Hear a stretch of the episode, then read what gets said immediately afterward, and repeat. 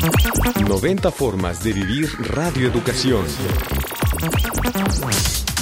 Yo tengo la edad de el Palacio de Bellas Artes y que nació mi conciencia radiofónica, mi gusto radiofónico, mi inclinación, precisamente como a los 10 años.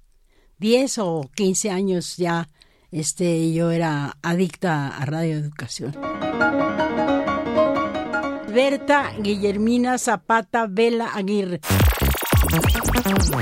Radio Educación, 90 años de la Radio Cultural de México. Hacia el futuro. Hacia el futuro.